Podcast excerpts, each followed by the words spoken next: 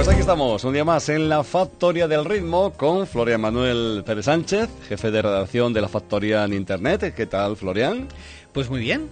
Hoy eh, animamos a los oyentes a que se preparen a recibir una buena dosis de, música, de metal, porque precisamente lo que vamos a proponerles es eh, conocer un poco más, eh, bueno, un estilo musical llamado death metal. Lo he dicho bien, ¿no? Más o menos, ¿no? Bueno, ¿cómo lo defines este estilo musical bastante digamos, estridente, ¿eh? lo digo cariñosamente. ¿eh? Bueno, para que nos hagan una idea nuestros, eh, nuestros oyentes, la traducción literal de death metal es metal muerte, mm, que ya da una sensación de que va la cosa, ¿no?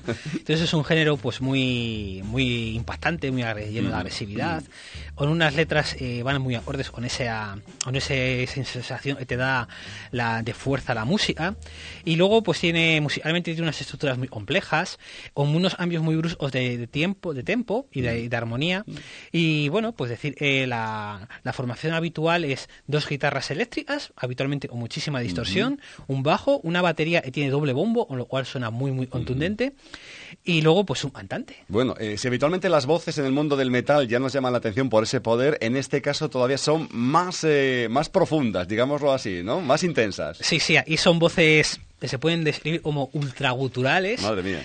Y bueno, pues eh, los cantantes fuerzan las cuerdas vocales al, máximo. De hecho, mucho, tienen que tener unos cuidados muy especiales para no dañárselas. Algunos no los tienen, pues se las dañan. Y, bueno, algo que también llama bastante la atención de este género son las letras. Bueno, porque precisamente eh, el contenido de las mismas también, eh, si sabemos o podemos traducirlo, nos va a llamar bastante la atención, ¿no?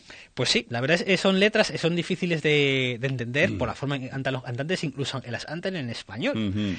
Y bueno, tratan sobre temas filosóficos, sobre ocultismo, misticismo, ciencia ficción. También muchos eh, utilizan estas letras para hacer una crítica hacia las religiones, en concreto sobre todo a la religión cristiana. Y luego son, pues bueno, letras en muchas ocasiones están directamente inspiradas en las películas de terror. Bueno, precisamente vamos a escuchar una canción que su título dice bastante de terror, ¿no? Que vamos a hablar de Exorcist, ¿no? Pues sí, vamos a escuchar uno de los grandes grupos del género, que se llama Aníbal Orbs. Es algo así como Aníbal o algo así. Bueno, bueno. Y el exorcista de Exorcist. Bueno, pues si ustedes tienen el valor suficiente, suban el volumen de la radio y quédense con este sonido.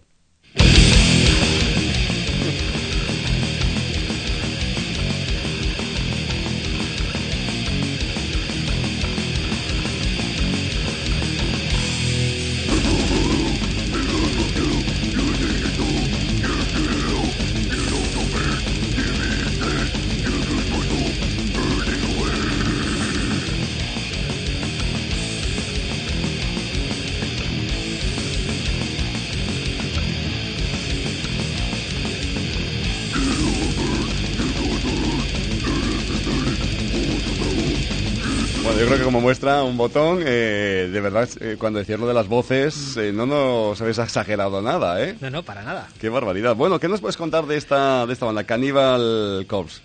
Pues son de Nueva York, de, en Estados Unidos, concretamente de, una ciudad que se llama Buffalo, en el condado de Nueva York, y es una de las bandas mayores que ha tenido y más larga trayectoria dentro del mundo del death metal. Se fundó en el año 88 y sigue en activo.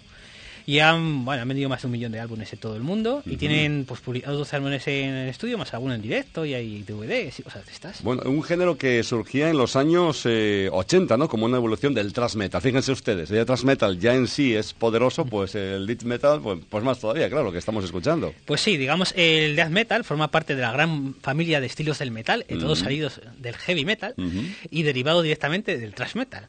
Y algo característico de este género, la diferencia de, de otros, es que mientras otros géneros, como el transmetal y otros, nacieron en, una, en un ámbito geográfico y empezaron a crecer allí, y luego ya después llegaron a la popularidad.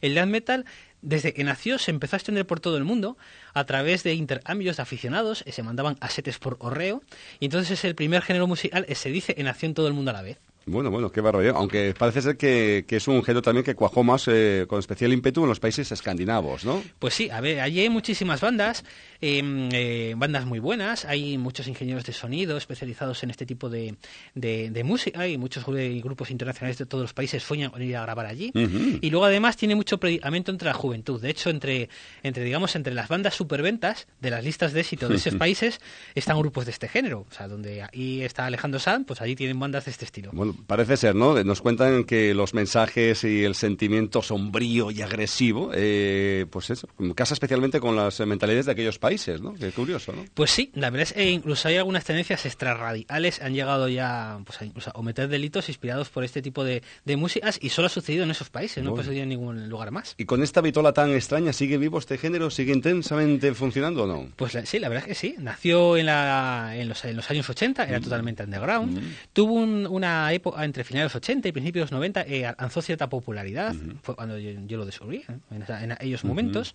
Y luego volvió a las atacumbas, pero al, principio de la, del 2000 el género eh, resurgió con más fuerza, aparecieron un montón de nuevas bandas, además encontraron formas de refrescar el género, había llegado un poco a la saturación por la repetición de fórmulas, incluso algunos grupos empezaron a ser a tener ventas importantes dentro de los aficionados al metal en países como Estados Unidos, Inglaterra, entonces bueno, pues sí, estaba muy vivo. hecho por lo, como lo que nos contabas, eh, que aparecieron como nuevas tendencias para seguir para seguir vivo este, esta, este estilo musical e incluso el jazz podemos encontrar fusionado con este sonido, ¿no? Sí, sí, eso es curiosísimo. La verdad es que muchos de los músicos que practican este estilo, mm. en concreto los, de, los del ámbito adinavo, son músicos de conservatorio, saben muchísimo de música. Entonces, algunos de ellos, digamos, han empezado a experimentar y hacer experimentos varios. Hay una serie de, grupos que lo, lo, fusionan con jazz. Suena, la verdad es que suena extrañísimo. Yo he escuchado algunos discos, suena súper extraño, pero es música realmente compleja. Bueno, pues nos vamos eh, hasta Suecia. De ahí viene una banda que se llama Arch Enemy, ¿no? Que es lo que nos has propuesto como segundo tema del día.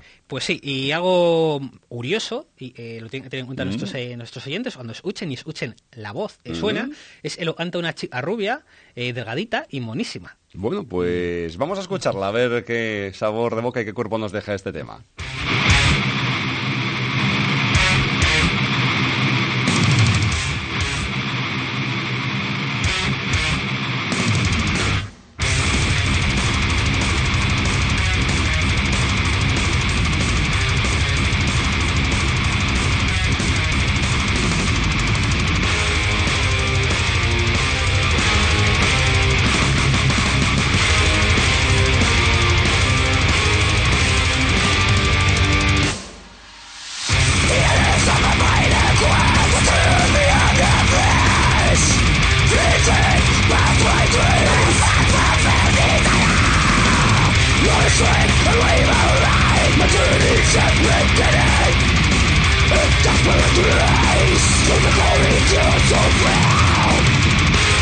Sí, señores, están escuchando Onda Cero, no se han confundido de, canal y, siguen eh, vivos, ¿eh? no están en el infierno.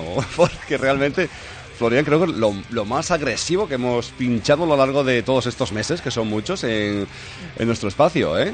Pues sí, se puede, todavía hay algunas tendencias más agresivas, pero ya hay pocas. Escuchen esta voz.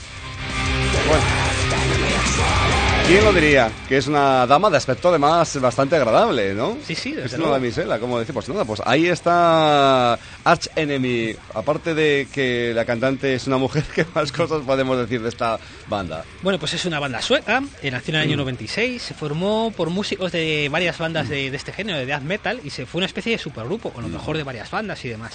Al principio cantaba un hombre, este hombre en cierto momento dejó la banda y en el año 2000 se incorporó esta chica, es una chica alemana, se llama Ángel Gossow y la verdad es que el grupo empezó a tener mucho más éxito que antes, era un grupo ya muy bueno dentro del género, pero claro, la, imagen de una chica rubia, atractiva y tal, al frente de una banda de metal y sonando con este sonido tan poderoso, pues atraía mucho. Qué barbaridad, de verdad. Bueno, en España, ¿qué pasa con este género? Bueno, pues en España hay muchísimos aficionados y además hay muchos aficionados desde los años 80 hay siempre hay que citar a una revista que tuvo una aportación clave en la historia de este género en España, se llamaba Metalizado.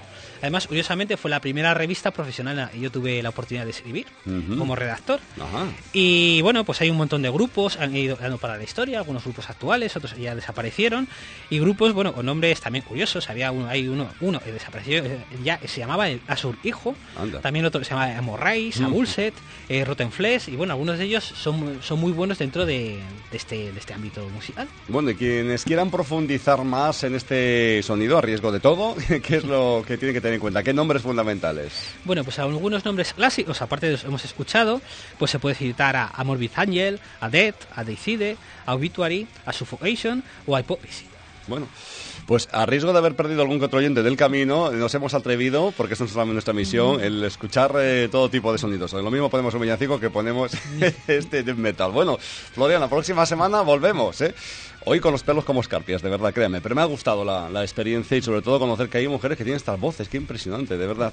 Florian, la Factoría del Ritmo, la seguimos por internet también. www.lafactoriadelritmo.com y en la radio en Onda Cero la próxima semana. Hasta entonces. Pues hasta entonces, muchas gracias.